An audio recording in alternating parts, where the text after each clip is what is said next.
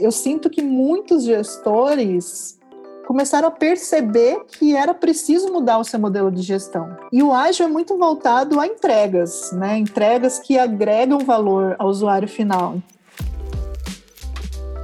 Olá, vim te dar as boas-vindas ao Innovators Tribe, o podcast da Bossa Box com os principais tópicos sobre inovação e transformação digital.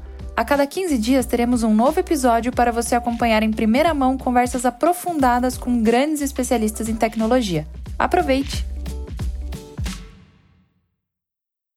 Boa tarde, todo mundo, bem-vindos. Quem não conhece a Bossa Box, é, nós somos um marketplace gerenciado, onde de um lado a gente tenta resolver aqui os problemas de grandes empresas através do desenvolvimento de produtos digitais, as empresas que querem alcançar objetivos de transformação, através dos nossos profissionais freelancers, que a gente chama aqui de prolancers. Hoje a gente conta com uma base remota de 12 mil profissionais que buscam alcançar objetivos de vida através da tecnologia. E a gente gerencia justamente esse contato.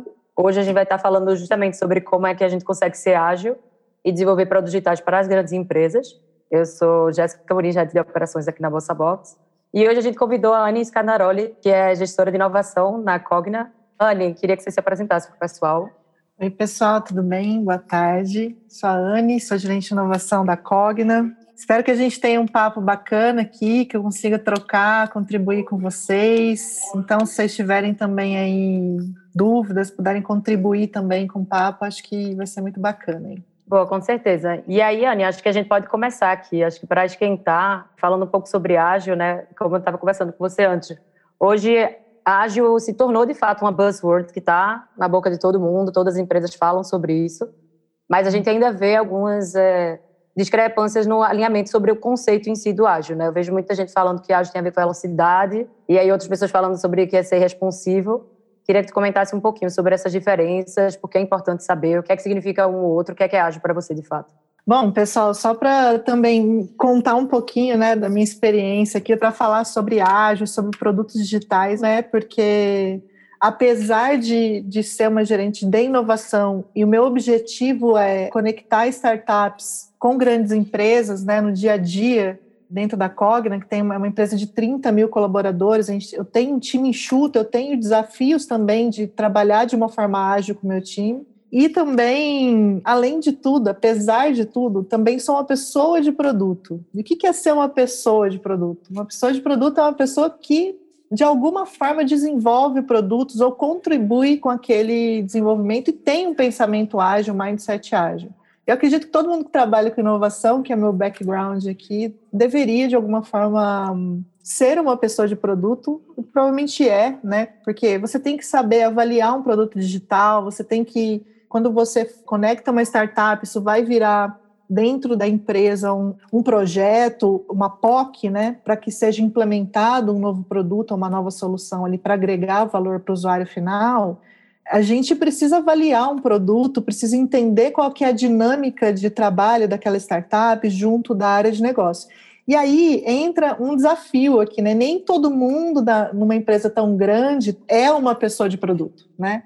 Quer resolver um problema de negócio, uma dor de negócio, encontra uma startup e precisa, quer testar né, aquela solução daquela startup, mas não tem, às vezes, a, a visão de como é ser uma pessoa de produto. Então, quando a gente fala hoje, né, quando a gente vê muito, eu vejo muito isso no dia a dia, não só dentro da Cogna, que é uma empresa que está nessa transformação digital, numa fase muito madura já de transformação digital, mas esse é um dos desafios do dia a dia que a gente vive, né? Essa dificuldade das pessoas entenderem como funciona um processo ágil, como funciona o desenvolvimento de produto. E aí eu acho que todo mundo que trabalha com inovação e é uma pessoa de produto tem que, de alguma forma, ter esse background para ajudar também essa área a mudar um pouco o seu mindset para uma cultura mais ágil. Na minha visão, assim, para quem não sabe, né, também não quero chover no molhado aqui, não sei se vocês conhecem muito aí sobre manifesto ágil, né? A gente, quando pensa, né, ah, um time ágil parece que é um time rápido, é um time que vai entregar um negócio rápido, vai cuspir, né? não é um modelo de pastelaria, né? Na verdade, a agilidade não tem tanto a ver com a velocidade. Envolve velocidade, sim, principalmente em times mais maduros e em desenvolvimento de produtos menos complexos, que, que você já abandonou ou resolveu uma fase de descobertas né, daquele produto. Mas é mais voltado aqui a acredito que a adaptação, sabe, não necessariamente a velocidade, mas a adaptação de mudanças, né? Então, quando a gente vê um time de desenvolvimento, geralmente no passado, no tradicional, né, a gente tinha um modelo de gestão mais tradicional, que era o modelo waterfall em cascata, e que era muito mais burocrático. Então, o manifesto ágil nasceu com, acho que alguns desenvolvedores que criaram esse manifesto para tentar tirar essa frente de burocracias e tentar incluir o erro também no processo, né? E adaptação de mudanças. Então, no modelo mais tradicional de projetos, a gente tem uma visão assim de entrega e não muitas burocracias, ali muitos muitos elementos de gestão para tentar minimizar, mitigar os riscos, né? E no caso do ágil, a gente inclui o erro, inclui o risco e sim pode a gente pode mudar a rota, né? Por que, isso é importante hoje para as empresas? Vou falar assim de uma forma macro e uma forma pragmática, né? Mas é, a primeiro é, cara, empresa que está querendo ir para a transformação digital, no geral, nessa transformação digital, você vai precisar se adaptar a mudanças no dia a dia. Empresas que não estão prontas para se adaptar a mudanças de forma ágil, de forma veloz, corre um, um sério risco hoje em dia, né? Então, é, acho que esse é um principal elemento para as empresas hoje. Então, todas as empresas hoje precisam se adaptar de forma mais rápida a mudanças e o ágil é um caminho para isso. E segundo, que uma empresa que quer ser digital e não implementa um modelo de gestão ágil, vai ser muito difícil ela conseguir manter profissionais de tecnologia empregados, porque no dia a dia esse é o modelo de gestão mais praticado entre desenvolvimento de, de softwares. Né? Então, acho que tem esses dois pontos aí, Jéssica, que são importantes. Sim, e você fala esse ponto da inovação em si, e é engraçado, porque antigamente a gente estava tentando mitigar riscos, diminuir os problemas, ter muita previsibilidade e eficiência. E aí a gente voltava para os projetos em si. Mas quando a gente está falando de transformação, a gente não tem como prever, por exemplo, como daqui a 18 meses o mercado vai estar se comportando com relação a esse produto que a gente está lançando para conseguir planejar exatamente como tem que ser lançado daqui a 18 meses. Por isso, o cenário de adaptação e tudo mais. Uhum. Mas a, a, dúvida, inclusive, que fica, e eu também vejo em muitas discussões, é o seguinte: a gente tem o modelo de projeto waterfall e a gente tem o ágil. Eles conseguem coexistir, na tua visão, dentro da empresa? Existem planos específicos para um e para outro? Ou você vê um futuro mais de, de fato, as empresas se transformando para ter uma visão e uma cabeça de produto para todas as áreas, não independente se vai ser de inovação ou não? Jéssica, nossa, eu já vivi dos dois lados, tá? Eu já vivi numa empresa que a primeira experiência com o ágil, na época em que eu tive essa vivência, eu era gerente de projetos. Eu cuidava de 20 projetos naquele momento, né? E a empresa, naquele momento, decidiu implementar o ágil. Era um setor de editorial e foi adquirida, na verdade, trouxe uma diretora que era founder de uma startup. ela chegou e falou: a partir de hoje a gente não é mais um editorial, a gente é uma área de produtos que cria conteúdos também, mas a gente vai criar produtos, não vai só ficar escrevendo as coisas.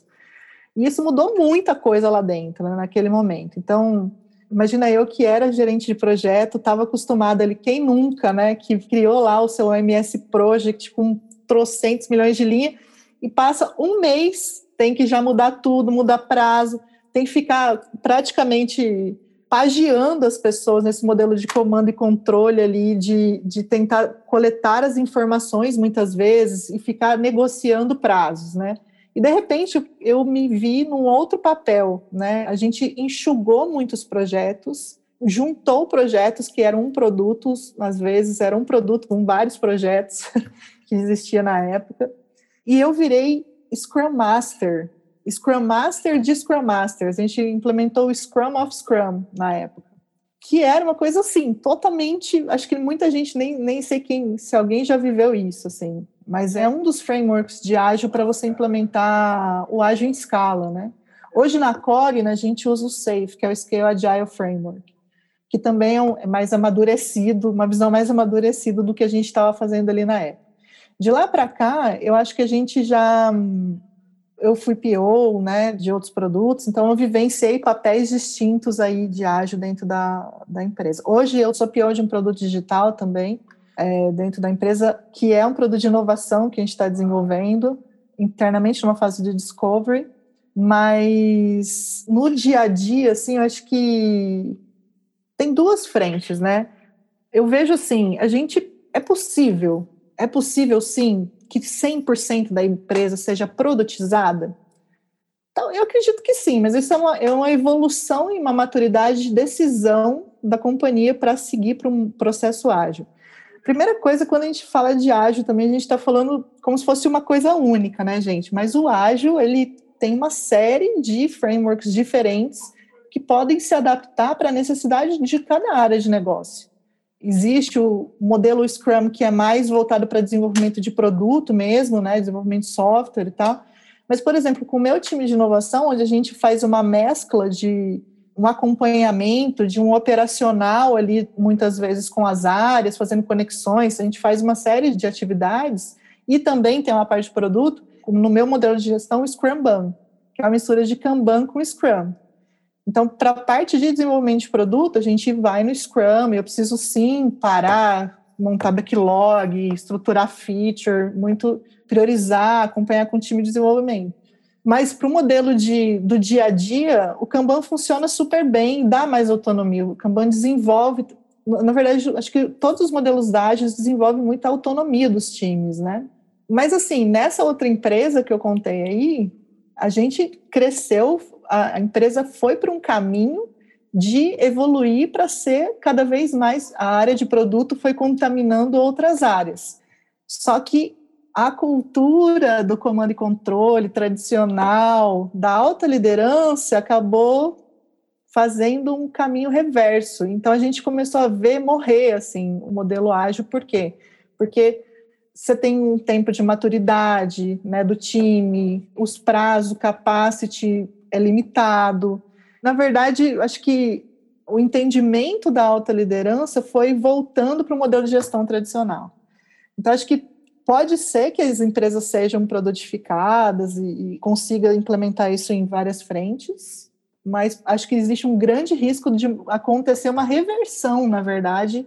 Eu já vivenciei isso e eu acredito que outras empresas também vivenciam isso, isso é mais cultural.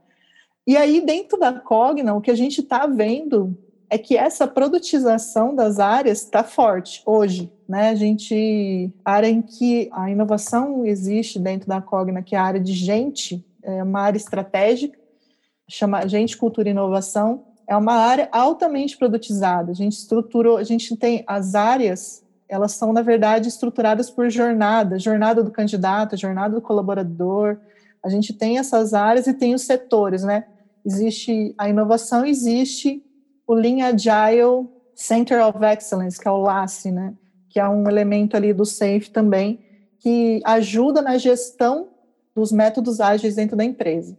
Então, eu vejo que é possível, mas vai muito depender da cultura, da liderança, de fazer isso acontecer. Acho que é um pouco por aí, assim. Muito interessante. Eu acho que a gente pode, inclusive, explorar mais esse ponto da cultura, assim. Você comentou do ponto de comando e controle.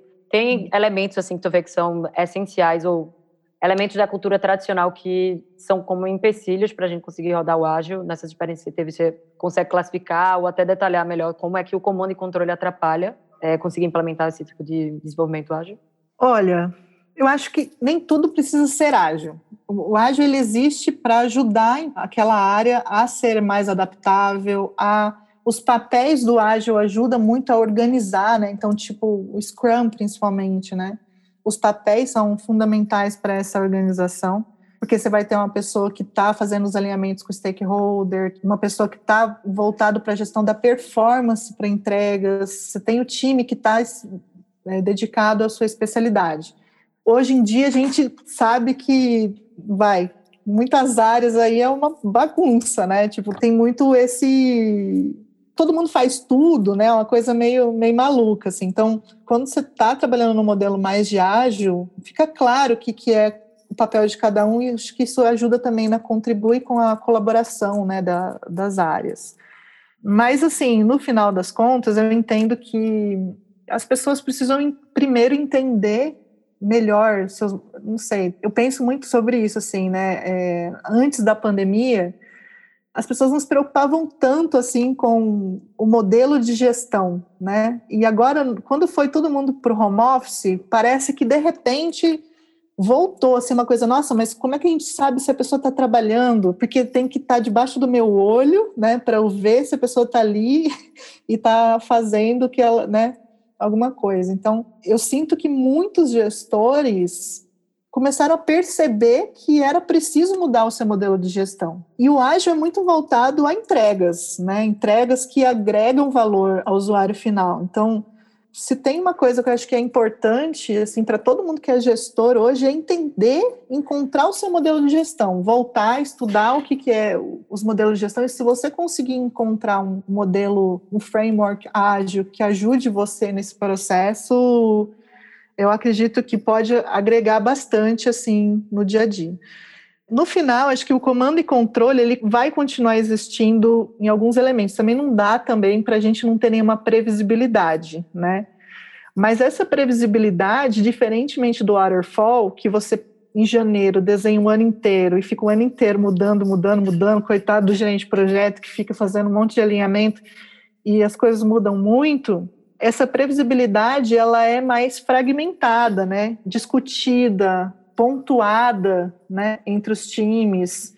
Existe mais, na minha visão, mais clareza do que o time é capaz de entregar também, né, quando a gente está num processo mais ágil. Mas, como eu disse, tudo é uma questão de modelo de gestão e tem lugares que o ágil pode funcionar, tem lugares que tudo bem também você trabalhar com uma visão de projetos para algumas frentes. Vou dar um exemplo aqui. Na área de inovação, a gente faz muita POC, porque muitas startups já têm o produto pronto. Né? Então, quando a gente, a área de negócio vem com um desafio, ah, preciso, estou com esse problema e tal, a gente busca startups que já têm produtos prontos, né? E que podem resolver aquele problema, e se der certo, se for a estratégia da área, inclusive, né, de experimentar uma coisa de mercado e tal, a gente entra com um modelo de testar, né? Vamos testar, fazer pequenininho, testar ali um mês, dois meses, Aí, assim, na minha visão, não precisa ser ágil esse modelo, né? A gente estrutura um projeto mesmo, qual é o objetivo, quais são os resultados esperados, quais as métricas a gente vai medir, quem são as pessoas que vão participar, qual que é o custo, o tempo, enfim. E aí a gente faz follow-ups. E tudo bem, sabe? Coisas pequenas, assim, tudo bem. Não tem muita complexidade, né? Envolvida em uma POC, muitas vezes. Então, a gente faz os, as POCs para reduzir mesmo o problema tentar testar se aquilo em escala poderia também agregar algum valor, trazer algum resultado para a área de negócio. Agora, quando tem um problema que não tem uma solução, ou a estratégia da área não é necessariamente buscar uma solução de mercado, mas às vezes é um core business, né? E aí ela precisa, ela quer desenvolver isso, Aí a gente está falando de produto, gente. Aí projeto e produto são coisas diferentes, né? O projeto ele tem começo, meio e fim. O produto não tem fim, a não ser que você mate ele, a não ser que ele não funcione, ou você pivota, ou tipo, ele não vai, não vamos por esse caminho, vamos por outro, matei aquele conceito de produto. Mas uma vez que você colocou ele rodar, não tem fim. Então, se você vai fazer um modelo de gestão de projeto para produto, você vai entrar no modelo de fazer um monte de, de pequenas entregas, né? De, de, vai ter que ser um monte de coisa. E o, o, processo de desenvolvimento de software, desenvolvimento de um produto digital, ele tem, às vezes, muita complexidade envolvida. Você tem que validar com o usuário, você tem que fazer testes de usabilidade com o usuário, você tem que alinhar com o stakeholder, tem a skill do próprio time, que muitas vezes precisa de uma fase exploratória também para eles também amadurecerem qual vai ser a arquitetura, qual que é a estratégia, qual que é o tipo de linguagem que a gente vai desenvolver, vai ser web part ou não.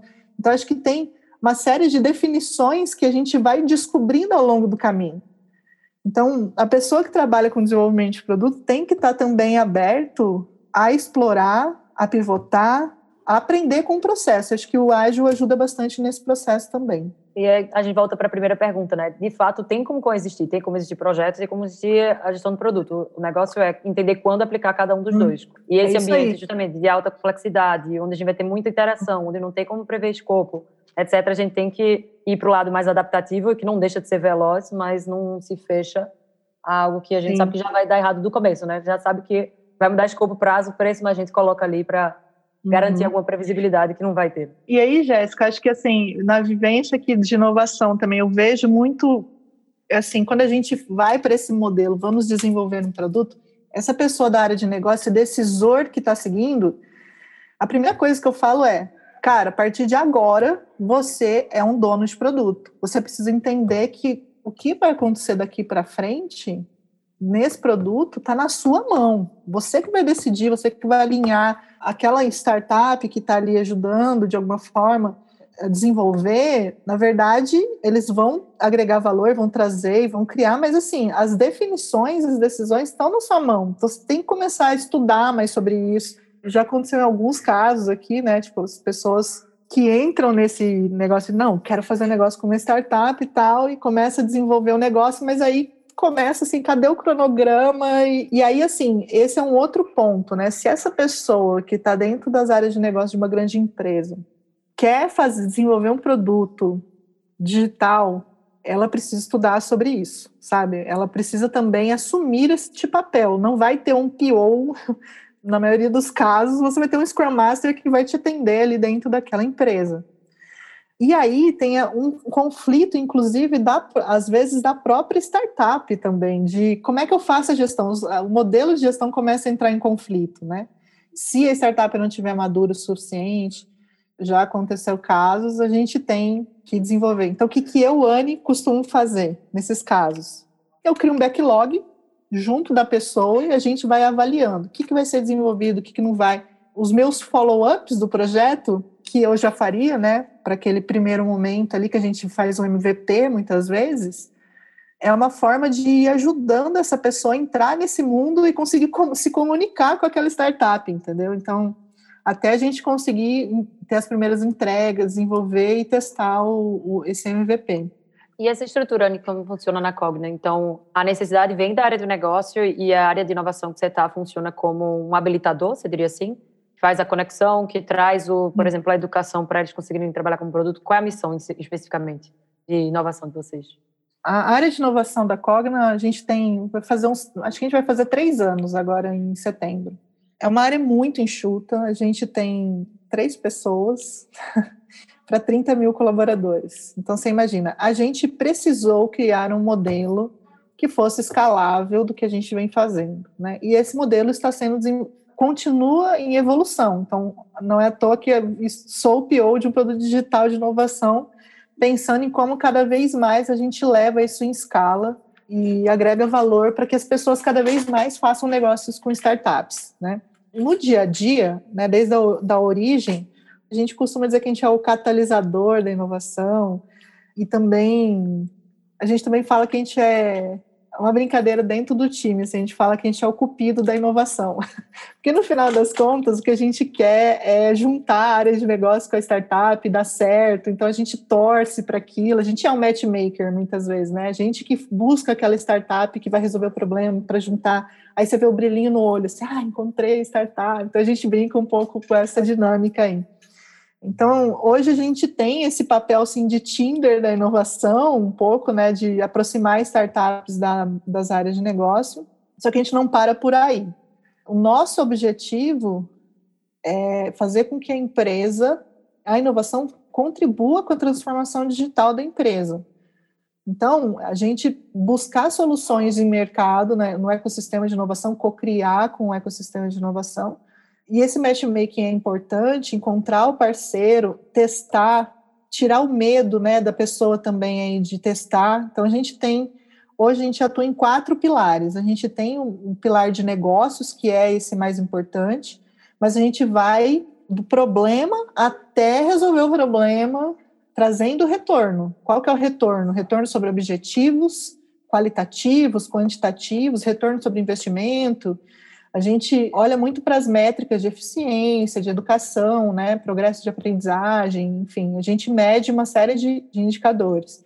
Mas, assim, essa área de negócio, esse funil de inovação aberta que a gente conduz, ele não funcionaria sozinho. A gente também tem, além do pilar de negócio, a gente tem o pilar de cultura. A gente trabalha muito a cultura da inovação, a cultura de experimentos dentro da empresa, né, trazendo métricas, dados e também uma cultura de desenvolvimento de produto, de uma visão de produto, né? Além do, pilar de cultura, a gente também trabalha uma visão que a gente chama de innovation brand, né, para mercado, que é também olhando para é como se fosse a gente também faz os pitches para as startups, né? Oh, sou Cogna, sou legal, vem aí, quero quero fazer negócio. A gente também tem essa pegada. A Cogna ela é sponsor do Cubo Education, que é a vertical de educação do Cubo. Para quem não sabe, o Cubo é um hub de inovação em São Paulo, super bacana. Quem não conhece, super recomendo pós-pandemia de conhecer o Cubo. E a gente é responsável pela comunidade de edtechs que compõe o ecossistema do Cubo. Então a gente tem esse pilar também de fomentar startups e e ajudar muito as startups, estar próximo delas também contribuir para essa parceria aí que a gente vai de relacionamento a, a fazer negócios e, e também não só resolver problemas, mas co-criar coisas novas, né? Então, um pouco disso. Não dá só para fazer o funil de inovação. Você tem que trabalhar outros elementos culturais, principalmente, trabalhar com a comunidade para que a qualidade do seu funil de inovação seja efetivo no processo, assim. No dia a dia é uma pegada mais de conexão operacional, ah, ouvir um pouco das dores, conectar, encontrar, fazer screening. Mas a gente está numa fase agora, Jéssica, dentro da, da Cogna, de maturidade dessas pessoas que são os líderes que fazem inovação. Eles já aprenderam a fazer, né? Então a gente começa a virar um gargalo de uma forma operacional para eles. Então a gente está pensando em um produto digital que ajude com que eles possam ter mais autonomia para encontrar startups, né? Então, não necessariamente para eles desenvolver dentro de casa, para procurar startups que possam resolver o problema, testar. Exato. Entendi. Eles mesmos agendarem a reunião, eles mesmos, se eles quiserem que a gente ajude, a gente vai ajudar. Mas a gente já percebe que eles já fazem isso, né? Eles já estão fazendo. Eles já estão vindo para a gente muito maduro. Eles já escolheram a startup quando eles vêm falar com a gente. Eles já fizeram curadoria, eles aprenderam já esse processo, né? Então a gente quer cada vez mais proporcionar ferramentas agora que possam ajudá-los a, a, encontrar algumas startups. Esse é um pouco do discovery que a gente está fazendo internamente lá com o squad de inovação. Entendi. E Ana, então essas pessoas que você está falando, os líderes que vocês têm, eles foram treinados dentro da própria empresa para aprender isso daí, a trabalhar com startups, etc. Não foram pessoas que vocês tiraram do mercado já acostumadas a lidar com isso? A gente tem, Jéssica, o programa de embaixadores da inovação. Nós temos pontos focais, e aí foi a liderança que inicialmente definiu quem de cada área é o ponto focal da inovação.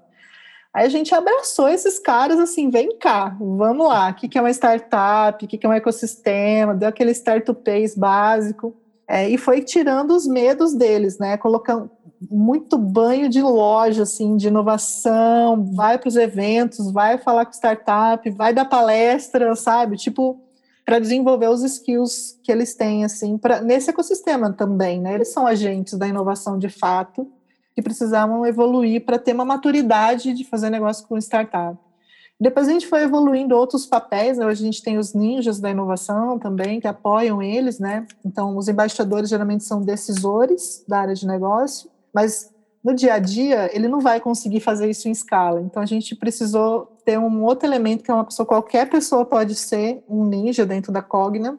E o mais importante é eu quero fazer negócio com startup, quero aprender esse negócio aí de inovação. E aí ele vira um apoio para implementação de produtos, para acompanhamento. Então ele vira ali um apoio de gestão mesmo desse decisor. E o sponsor, que geralmente é uma pessoa da alta liderança, um conselheiro da inovação ali para esse embaixador. Essa tríade funcionou. Foi, a gente começou com um ponto focal, mas a gente precisou envolver mais dois para a gente gerar a escala e conseguir aprovar muitas coisas né, dentro da, da Cogna. E foi uma coisa que a gente ah, foi aprendendo, desenvolvendo ao longo do, do processo.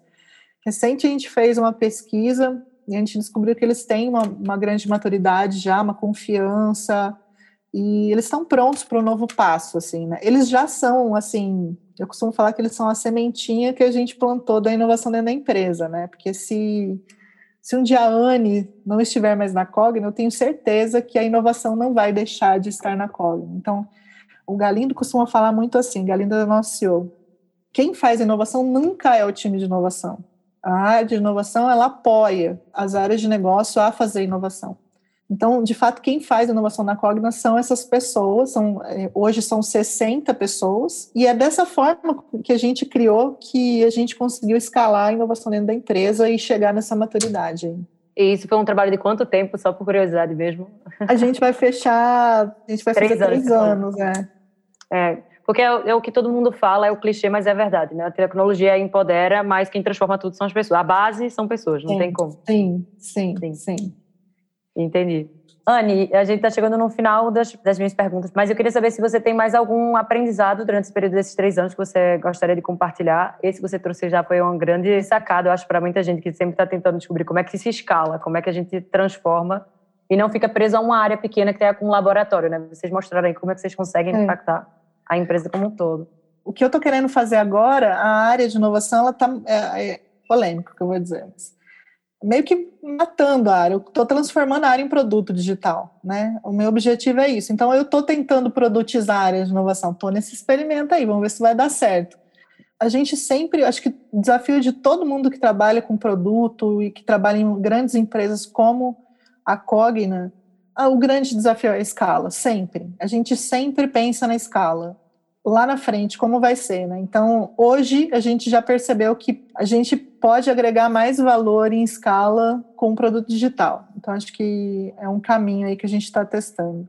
No dia a dia, é isso, assim, acho que a gente hoje, principalmente na pandemia, né, a pandemia vem forçando os gestores a repensar o seu modelo de gestão. Então, é uma grande oportunidade para todo mundo que é gestor de tentar estudar um pouco mais o que, que é o ágil, o que, que é um produto digital, como é que esse mindset vai mudar não só a minha área de negócio, mas a forma com que eu faço a gestão do meu time, né? Eu sinto que essa é uma mudança que muitos gestores vêm passando hoje em dia, assim. Não sei vocês, vocês estão, se vocês também percebem isso aí, quiserem comentar também. Acho que é um pouco da, do dia a dia aqui dos desafios de inovação. Com certeza. E principalmente quando a gente vai para um ambiente remoto, né, que a gente não consegue acompanhar. Antes o pessoal estava acostumado a ver e era suficiente. A gente via que bater ponto não era suficiente, né? Agora é qual é a entrega, qual o ritmo, qual a produtividade, como é que eu meço. Então, Exato. muito relevante mesmo. Anne, muito obrigada por esse papo. E acredito que é isso por hoje. Muito obrigada. Tenha uma boa semana para todo mundo. E esse foi mais um episódio do Innovators Tribe, o podcast da Bossa Box. Conhece alguém que vai achar esse conteúdo interessante? Então não deixe de compartilhar e confira também as outras edições no nosso canal. Até a próxima!